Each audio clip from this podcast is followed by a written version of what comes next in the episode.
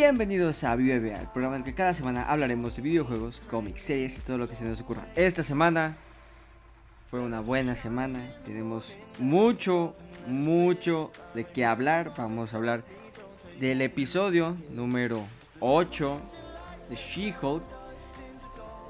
Ya, creo ya sabemos todos qué pasa en este episodio.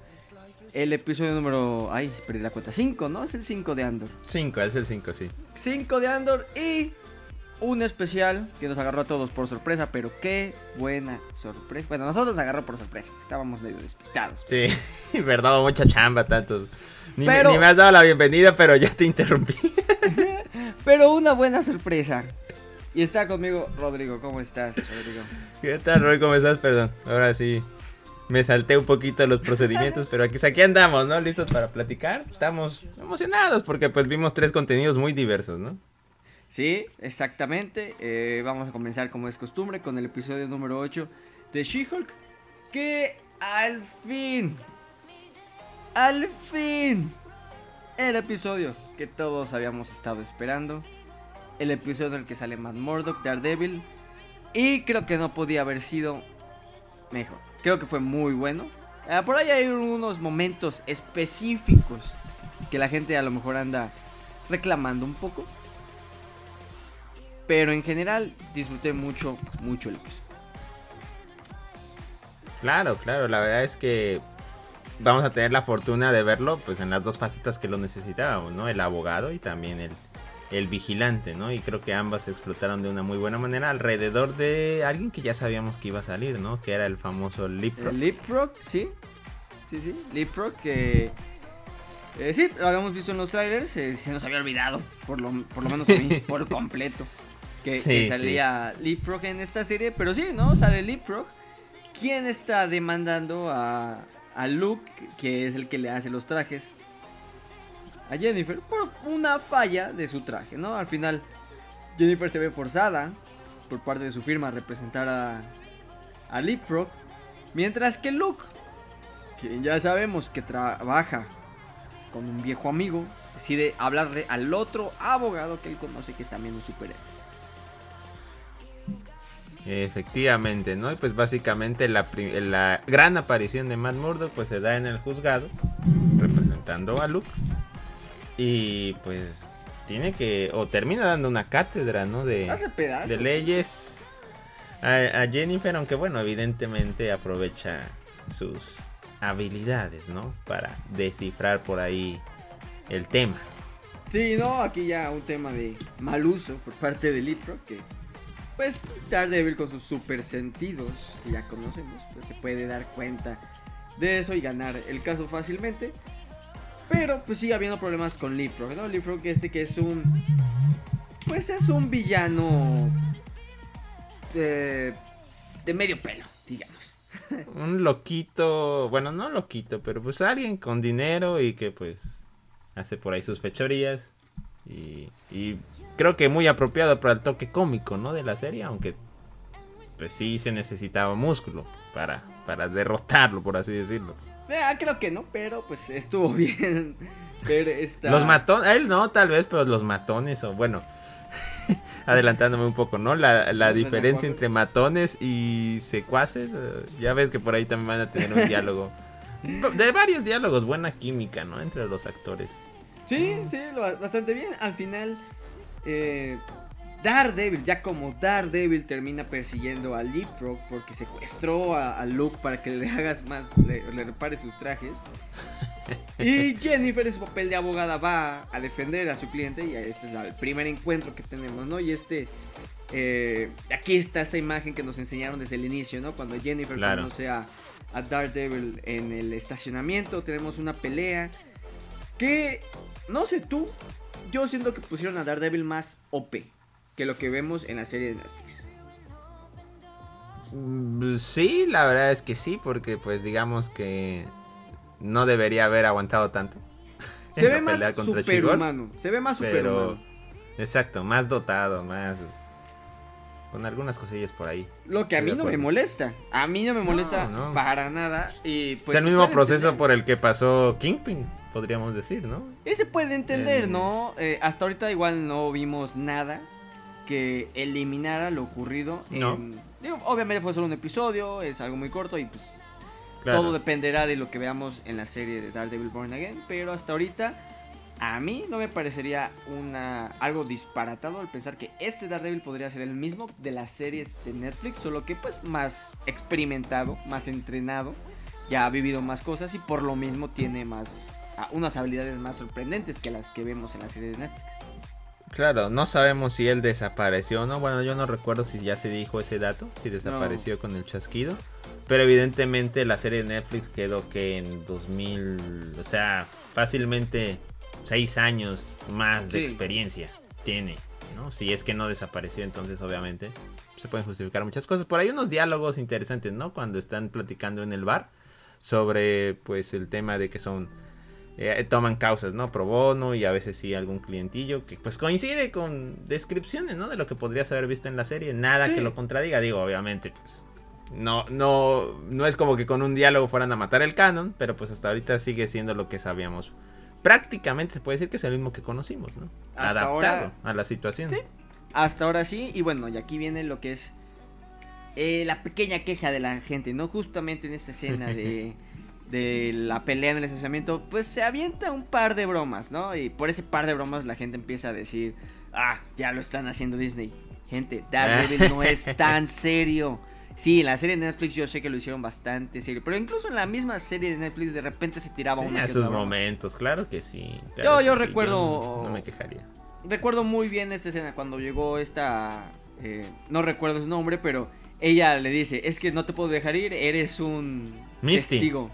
Ajá, ándale. Que le dice: Eres un testigo de una escena de crimen. Y él le dice: eh, ¿Quieres que te describa cómo sonaba? Claro, claro. Sí, sí, es, por ejemplo, es un buen ejemplo de que, pues, no es que de la nada le haya salido sentido del humor, ¿no? no Daredevil. En los cómics siempre ha sido. Sí, no es un personaje tan. Que se preste a tirar bromas como Deadpool, pero de repente se suelta una que otra y hasta en la misma serie de Netflix lo vimos. busquen la escena y yo creo que mucha gente dirá la sonrisa del Charlie Cox. Sí, no, pero no, o sea, yo, siento que mantuvieron muy bien al personaje. Siento que sí respetaron lo que habían. Las bases que plantearon en la serie de Netflix, independientemente si termina o no siendo el mismo. Se nota que tomaron todo lo bien que hizo esa serie de Netflix y no quisieron meterle mano al personaje que ya habían creado. Definitivamente, definitivamente yo creo que, pues con, con el simple hecho de tener al actor, digo, ahí Jennifer me debió el diálogo que yo le pedía, ¿no? De mencionar algo a que logramos salvar como público a Charlie Cox, pero bueno, no dejaré pasar, no pasa nada. Eh, vimos a una continuación de ese personaje, de esa interpretación, de esa encarnación. Sí, no tenemos quejas por ahora. Y al final también, ¿no? Lo, lo, lo, otro que también gustó mucho de ese episodio, al fin vemos a She-Hulk haciendo trabajo de superhéroe. En el mismo episodio, en el mismo episodio, porque es esta, estas son las dos cosas que queríamos ver, verla haciendo trabajo de abogada y trabajo de superhéroe.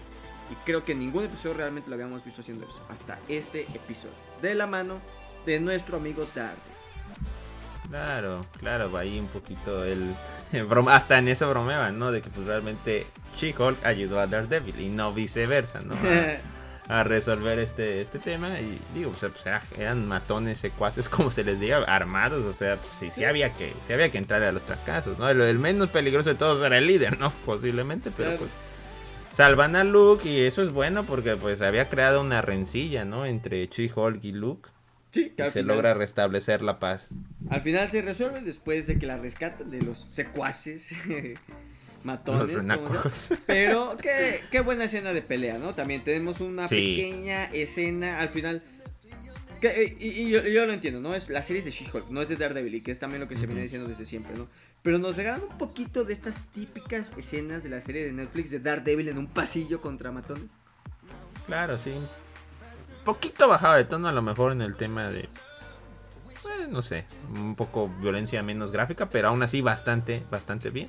Aunque tengo entendido que, que, la, que la serie, la de Daredevil, posiblemente sí esté un poquito más elevada. No sé si al nivel Netflix, pero sí un poquito más elevada que She-Hulk, que se mantiene medio light.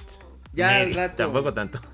en unos minutos que hablemos de Werewolf by Night, hablaremos de cómo Marvel se soltó el pelo con esta. Sí, digo, nada, nada porque es blanco y negro, pero si no, híjole. Pero da esperanzas, ¿no? Da esperanzas que tanto Daredevil como eh, Deadpool 3 pudieran, pudieran ser sangrientas. Para los este que tienen todavía un poquito de temor, ¿no? Sobre Disney y, mm. su, y su mano. Pues exactamente, ahorita que hablemos de eso, pues tal vez los deje un poco tranquilos. Sí. Pero bueno, al final Daredevil, siendo el Daredevil, y esto también coincide con el Daredevil de la serie de Netflix, que es... Es un galán, es un galán. no, nada nuevo que no hayamos visto con él. No, no tiene un compromiso serio, entonces. Y también se presta con cómo hemos visto la actitud de Jennifer en la serie. También, también. Pero nos regalan la mejor escena que yo he visto en una serie de Disney Plus. Esta escena de Daredevil saliendo de casa de Jennifer sin zapatos y con el disfraz de demonio. sí. Como te, lo quedan viendo por ahí un vecino, ¿no? algo así. Es, buenos días. Sí, sí, bueno. sí, eso es, bastante. Una joya. es una joya.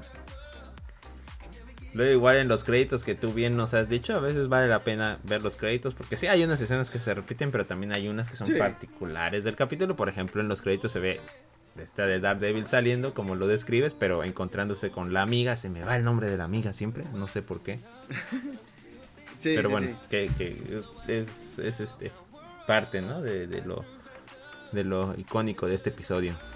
Pero igual, ¿no? Al final hasta nosotros y la misma Jennifer dice, ah, caray, no ha acabado el episodio. Y ahí hasta yo me di cuenta de, ah, no, este episodio está unos 15 minutos más largo que lo normal, ¿no? En el momento en que ella dice, eh, eh, eh, no, ha acabado el episodio, es el momento en que agarras el control y aprietas hacia abajo para ver cuánto le falta y dices, ah, caray, ya lleva 25 minutos y todavía le queda otros 15. Sí, sí, sí. Híjole. Un episodio más largo porque, pues, a mí ya se me había olvidado con los últimos dos episodios que fueron basura. Pero teníamos la gala, ¿no? La gala de, de nombrar a Jennifer como la abogada del año, que al final es una excusa barata, eh, publicitaria. Pero aquí es donde se arma la rebambaramba, ¿no? Ella obviamente tiene que prestarse como She-Hulk porque pues, ejerce como She-Hulk. Claro. Y vemos el plan maestro de de Josh, no sin antes ella hacer una pequeña referencia al Red Hulk. Eso estuvo bueno, ¿no? Estuvo buena esa, esa referencia, ¿no? Antes de que piensen todos los hechos, ¿no? De, que qué es lo que viene, qué es lo que puede pasar. Pues digo, creo que no es Red Hulk en este momento, pero algo cercano. Sí, pero bueno, la vemos perder el control enfrente de todos, eh, causar estragos. Y bueno, no sabemos cuáles van a ser las consecuencias de esto. Yo esperaría que no fueran muchas, pero... Intervención del gobierno. Digo, no sé si podría decir que los que están ahí, ¿quiénes son este? Se me fue el Es departamento control de daños. control de daños, digo, tienen las mismas herramientas estas como sónicas que ya hemos visto en... Ya, ya. Luego, luego respondiendo, pues sí, por eso le digo, después de que pasa este incidente, pues le dicen que se controle, pero pues bueno, ¿cómo se iba a controlar si estaba pasando por un momento que obviamente nadie quisiera pasar, ¿no? Evidentemente. Sí, no, Josh es malvado. ¿Sigues creyendo que Josh puede redimirse? No, no, ya Yo creo que después de esto ya. Ya, este. Adiós, Josh. Pero bueno, nos queda un episodio. Nos queda un episodio, nos quedan un par de preguntas. Y Hulk y el villano, ¿no? Hulk y el villano. O sea, el paradero de Hulk y el villano que yo esperaría que tenga cierto peso. Y a estas alturas, el paradero de Hulk yo siento que lo revelarían en una escena post créditos para Sí, claro, sí. Para hacer, o sea, yo siento que ya no va a ser parte real de la serie, yo siento que ya más va a ser ah, una revelación para la escena post créditos para cualquier cosa que sea lo que viene, ¿no? Un proyecto del cual todavía no sepamos. Sí, no no no creo que venga a ayudar a la prima, pobre prima, en serio que le ha ido en friega. ¿Eh? Esto es la gota que derramó el vaso. parecía que, que todo, él lo decía, ¿por qué no acabamos felices, no? Ya después de que, pues, toda esta relación con Daredevil, ¿no? Pero, pues, ¿no? Tiene que, tiene que venir el verdadero problema de la serie, que es descubrir pues, a quién está detrás de este odio a She-Hulk. Sí, ¿y por qué? ¿Y por qué? Exacto, ¿por qué? ¿Por qué? Pero bueno, la serie después de los últimos dos episodios que fueron ok y una basura el de la boda. Eh, creo que, la serie, la serie se redimió, ¿no? Se redimió, había empezado bastante bien, aquí lo habíamos dicho, si nos había gustado mucho. Los últimos dos episodios un poco o un mucho flojos, pero ese episodio era lo que queríamos. No, si, si quitamos esos dos episodios, creo que la serie ha estado bastante correcta hasta ahora. E incluso ya viéndolo, o sea, también el hecho de que esperamos una semana para ver los episodios y que te den el episodio de la boda, pues es lo que lo hace molesto. Pero si tú la ves de una sentada y te ponen esos dos episodios en medio, pues la verdad es que tampoco afecta mucho. Sí, sí, es correcto. Igual sigue siendo capítulos bastante accesibles en tiempo. Sí, sí, sí, sigue siendo muy disfrutable. Pero bueno, también, también, como cada semana seguimos con la serie de Andor. Que pues igual, creo que no hay tanto que discutir esta semana. La serie sigue manteniendo una calidad muy buena. Y el equipo del cual ya habíamos hablado se está preparando, ahora sí, para el atraco. Sí, sí, que pues este, este capítulo pues ya realmente pues se empiezan a, a poner un poco más tensas las cosas y pues se termina revelando la realidad de por qué anda ahí nuestro buen Andor diagonal Clem. Clem, sí, ¿no? Ya eh, les confiesas, ¿no? Que pues le están pagando. Básicamente, básicamente, ¿no? Igual un poquito de tensión por ahí, viendo al... Es alguien del imperio, ¿no? El que les está ayudando del otro lado. Entonces también por ahí vemos un poquito la parte de su historia. Pero pues parece que realmente la misión se va a resolver en el siguiente capítulo posiblemente, ¿no? Sí, no, no, no, creo que sea el final de la serie. ¿Cuántos capítulos nos quedan de Andor, por cierto? La, verdad no sé, ¿eh? Pero sí, ¿no? Este episodio sí estuvo un poquito lento, no digo, no, no estuvo malo o aburrido, solamente fue un poco lento por el hecho de que es un episodio de, pues, de, transición, ¿no? Al, a lo que viene. Estoy viendo aquí que son 12 episodios. Entonces, definitivamente no podrían echarse eh, la culminación de esta misión en los próximos 1, 2, 3. En los próximos 7 episodios, ¿no? O sea, o sea, esto seguramente pues, va a evolucionar algo más. No sé si este equipo será para lo que queda en los 7 episodios. Yo creería que no. De algún momento tiene que entrar pues lo digo diciendo, tiene que entrar los pesos pesados como So Guerrera, ¿no? Y el mismo que no sé si, no sé si por ahí igual algún rayo láser, digo rayo láser, algún espada láser, inevitablemente, sable láser, ¿no? Pero pues, pues, ahí vemos, ¿no? Sí, pero bueno, no, la serie sigue siendo muy buena. Este episodio, como decíamos, es más como de transición, preparándose, enseñándole las estrategias a Andor, el mismo Andor compartiendo de conocimientos que él tiene que no tenía este equipo que se estaba preparando. Pero bueno, sí, un episodio más de transición para lo que viene, el siguiente que pinta para hacer el episodio por lo menos en el que intentarán la misión, ¿no? Sí, ya se acerca esta noche, esta festividad de la que han hablado, que va a ser parte de la distracción. Ya recorrieron, se ve que está lejos el lugar. Sí. Pues no, obviamente van recorriendo, caminando. Y ya llegaron al que es como un puente o no sé, no sé, no hago qué nombre le dan, pero pues ya están ahí en el sitio y Espera. pues viene la acción, viene la acción, ¿no? Digo, dentro de todo creo que pese a esa tensión que significó que pues revelara Andor, que bueno, todavía no saben que se llama Andor, ah. creo. No sé si le sigan comprando que se llama Clem, pero pues este, pese a todo parece que que, confían, ¿no? Entre ellos. Por lo pues, menos ya. Tienen que, tienen que. Por lo menos librando un poquito las tensiones, ¿no? Sí. Pero bueno, así como tenemos la serie de Andor, su compadre, el Gael García, no se quiere quedar atrás. Y viene esta serie, que ya había esta película corta, no sé, un, un especial, le llaman especial. especial. Un especial de una hora. De una hora, de evento único. No es Producción especial, ¿eh? Porque en los créditos tiene nombre del Kevin Feige y de Victoria Alonso, que creo que son los que siempre salen ahí en todos los temas de Marvel Studios. Entonces, tuvo su aval, ¿no? Sí, ¿no? Y eh, este experimento, ¿no? Ya habíamos dicho que es un experimento de canonicidad dudosa hasta ahora. Eh, no hay nada que lo saque del canon, pero pues ahorita no hemos visto tampoco nada que nadie ha salido a decir si es canon. Aunque creo que a todos nos encantaría, porque este experimento resultó ser una de las cosas más interesantes que hemos visto de Marvel en los últimos años.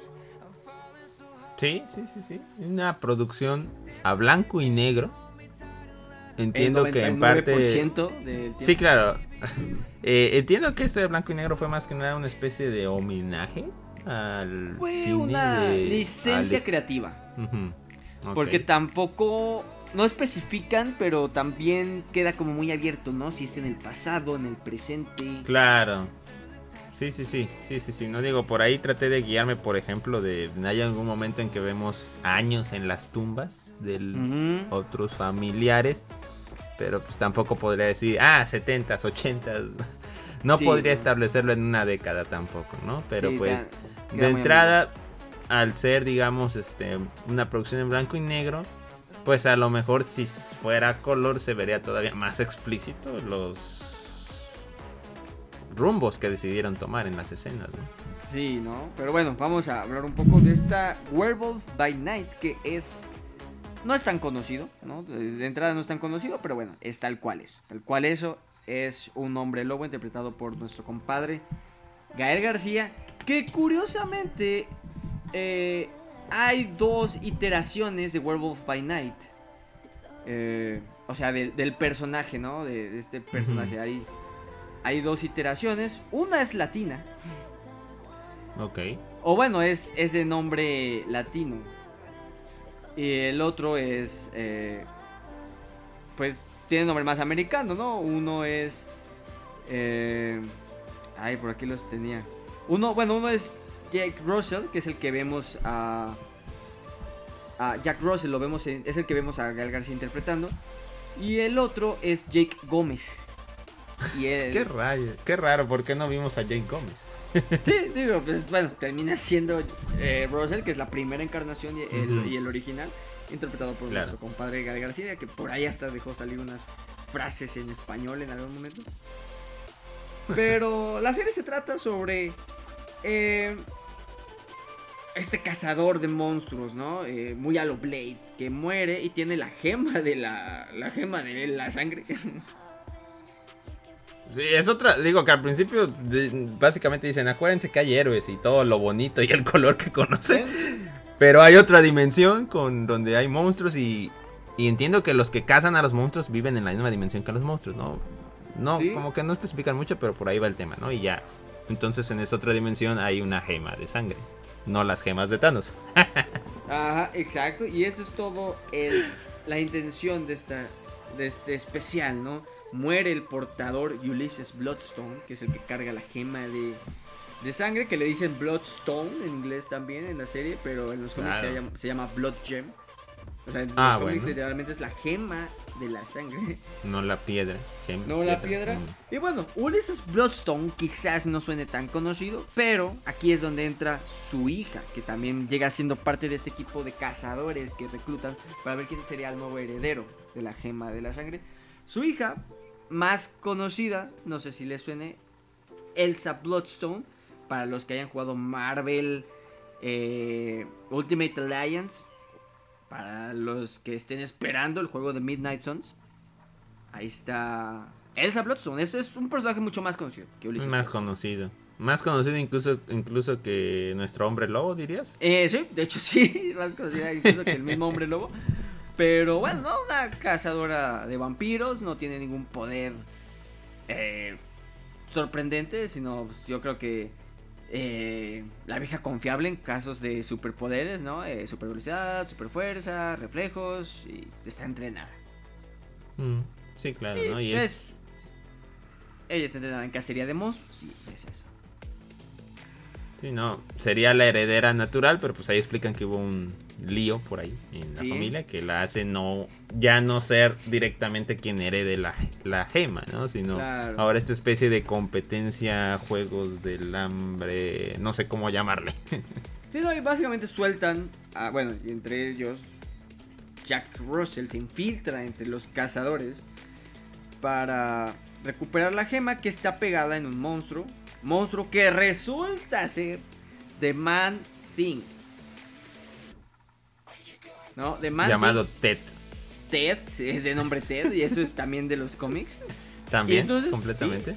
y en, en estas, o sea, en 55 minutos no nos dieron, no uno, no dos, sino tres miembros de los Midnight Suns. En algún momento, en algún episodio, ya ni recuerdo cuál, hablamos de eso, ¿no? De que Marvel ya podría tomar ese camino con el tamaño que está tomando el MCU y ya vas a tener que separar a los héroes en más equipos. Vas a tener que tomar este camino hacia lo paranormal. Y lo hablábamos cuando hablábamos de Blade, cuando hablábamos de Black Knight. De Moon Knight, incluso. De Moon, del mismo Moon Knight, ¿no? Pues creo que sí fue por ahí unos episodios de Moon Knight. Decíamos, ¿no? Pareciera que Marvel está armando los Midnight Suns. Al final los Midnight Suns están... Eh, otro miembro importante y que sabemos que es uno de los líderes y símbolos de este MCU es nada más y nada menos que Doctor Strange. Entonces no sería raro. Sí, pues lo separan un poco. Al final sabemos que todos van a acabar siendo Avengers. Pero en el Inter pues que Doctor Strange se dedique un poco más a la parte paranormal, ¿no? Con los Midnight Suns, que tengas a tus Avengers por otro lado, ahí con el Capitán América, con con Atman, ¿no? Con el mismo Thor que sigue ejerciendo. Aunque ya lo retirábamos, pero ahí sigue, sí. Pues ahora sí que como bien dices, este experimento yo creo que si los números dan, podría pasar eso. Y podríamos verlos replicar sus papeles a estos que mencionas. Sí, porque aparte, aparte, aquí es donde Marvel. Esto, esto es las cosas que hacía Marvel. Que dices. Esta es la diferencia de lo que tiene el MCU con lo que intentó hacer DC, ¿no? O sea, DC te pone a Henry Cavill en Expandex y no puede hacer que una película pegue. Marvel te pone a un monstruo horrible, asqueroso en pantalla y te encariñas. Sí, sí, claro, lo que tanto destacamos, ¿no? Que propiedades creativas no tan conocidas las meten, las avientan al ruedo y, empiezan a pegar. Y lo hacen bien. Ojalá, que, ojalá que recuerden esa esencia. El tema de Man Thing, el tema de Man Thing y cómo terminó siendo mi personaje favorito de este especial es perfecto, ¿no? Es un monstruo, está deforme, está horrible, que de hecho fueron está horrible, prácticos. Pero se llama T, tiene un lindo nombre. Sí, exacto, o sea, le, dan esta personalidad al personaje. Y, te acabas encariñando con él tan poco tiempo. Y que sí, o sea, no es CGI. Digo, obviamente tienen apoyo del CGI para algunas cosas, ¿no? Pero es una marioneta. Claro, que es parte de, de, la dirección creativa que quisieron darle con este estilo, ¿no? O sea, es completamente intencional, ¿no? Sí, pero no, la serie muy buena. Al final tenemos este eh, equipo poco convencional entre Man Thing, Elsa Bloodstone y Werewolf by Night para liberar a Man Thing, pero los terminan capturando, ¿no? A Elsa y a Werewolf by Night. Y es aquí donde viene esta escena, ¿no? Esta escena donde tú comentas, ¿no? Y, muy al estilo de película de terror vieja, ¿no? Estás viendo desde atrás como el hombre lobo se está echando a todos los secuaces. Claro. Se transforma. Y salpica sangre hacia la cámara, ¿eh? ¿no? Salpica sangre hacia la cámara, que digo, como dices, blanco y negro le quita mucho del impacto. Le quita el impacto, pero sí, efectivamente hay, hay sangre. Hay sangre y hay, este, violencia, hay este masacre, incluso diría yo. Sí, sí, sí, no, o sea, al final sí se ve. ¿eh? Es fuerte sí el hombre lobo. Sí, sí. O sea, me refiero que viene en, fuerza física, o sea, sí, Yo, yo al principio eh, decía, ah, sí va a poder competirle a esta gente armada y, sí. Y sin broncas. está, está, poderoso el chocheado del hombre lobo. Sí. Muy bueno, al final logran salir eh, avantes de la situación. Elsa Blossom, como es en los cómics, por cierto, se queda con la gema de sangre. Gema que casualmente y curiosamente también. Es dato curioso no creo que vaya a, no vayan a hacer nada al respecto en las en el MCU pero eh, Deadpool fue un portador de la gema de, sangre en algún momento. No podía faltar, no podía faltar, ¿verdad? sí, pero digo, bueno, eh, no, creo que vayan a hacer nada en referencia a esto en el MCU, pero pues es un nada más curioso que el mismo Deadpool tuvo que ser eh, portador de la gema porque la gema estaba eh, haciéndole daño a Elsa y Deadpool sabiendo que tiene su factor de regeneración decidió tomarla a él para que le haga daño a él, pero sabiendo que no le va a pasar nada. Claro. Y qué conveniente, ¿no? Porque pues ya que pasó todo lo fuerte en escenas, colorcito para terminar, ya cuando hay paz, empezamos a ver a color. Vemos el, este mundo, este dimensión, este lugar, no sé cómo llamarle. Sí, y, ya, ¿no? Pero un muy buen experimento, muy buen experimento, es muy diferente a cualquier cosa que hemos visto de Marvel, pero es, es muy entretenido. Al principio sí te regalan este pequeñito conexión de vivimos el mundo con héroes como para recordarte de esto ocurre en el universo Marvel. Si ocurre en el mismo dimensión o no, no quién sabe. Pero eso ocurre ahí. mucho. Y pues pueden hacerlo canónico. Realmente. De hecho, el, intro de Marvel, olvidamos por ahí comentarlo, a lo mejor no igual, ah, un poquito violentado de repente, pero pues era el intro de Marvel Studios. Y cambia, ¿no? Empieza el intro que conocemos, con la canción que conocemos, y empieza a cambiar, ¿no? A blanco y negro, y el audio también empieza a cambiar a como película vieja. Exactamente. Pero no, no, no, no. Werewolf by Night, joya, joya. Si no la han visto, vayan a verla. Al final no resulta ser de terror, creo que todos pensábamos que iba a ser algo más de terror. No es nada de terror. Es más violencia y sangre que terror, definitivamente. Suspenso y, creo que es todo, ¿no? Realmente no hay partes que den miedo. Pero qué buena serie, qué buena serie. No hay nada en lo absoluto que la desconecte del MCU. Y ahora que se está abriendo esta puerta a lo paranormal en el MCU. Y aquí nos metes a tres miembros de los Midnight Suns. Creo que está perfecto para que digas, ok, ok. Esto ocurre en el MCU. Y vamos a usar a estos personajes después en otras cosas que hagamos. En fase, fase 6, porque fase 5 ya la dieron toda, pero fase 6. Correcto, es correcto. Ya veremos qué tal sale el experimento. La verdad no he visto muchas críticas al respecto. Creería que... todo, lo que he visto es bueno. Que ha sido bien recibida. Entonces entonces vamos para adelante, tío Kevin. Sí, parece que esto era lo que la gente quería, ¿no? La gente quería proyectos serios, con... Pues tampoco pedimos un presupuesto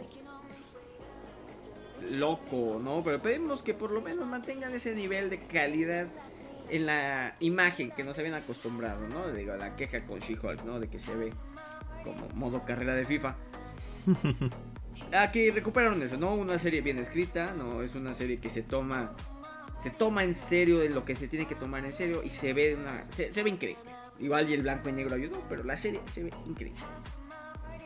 Sí, sí, la verdad yo creo que pueden darle una oportunidad, igual solo es menos de una hora. Sí, y para estas temporadas de Halloween, Halloweenescas, pues es, es bastante spooky para meterse en el mood de Halloween. Así es, así es. Ideal para principiantes en el género incluso. sí, sí, sí. Pero bueno, nos escuchamos la siguiente semana. Ahora sí, para hablar del cierre de temporada de She-Hulk y ver qué más nos trae Andor y pues sorpresas. ¿Qué sorpresas más nos traerá? Así es, estaremos al pendiente. Hasta luego. Hasta luego. Sonríe México.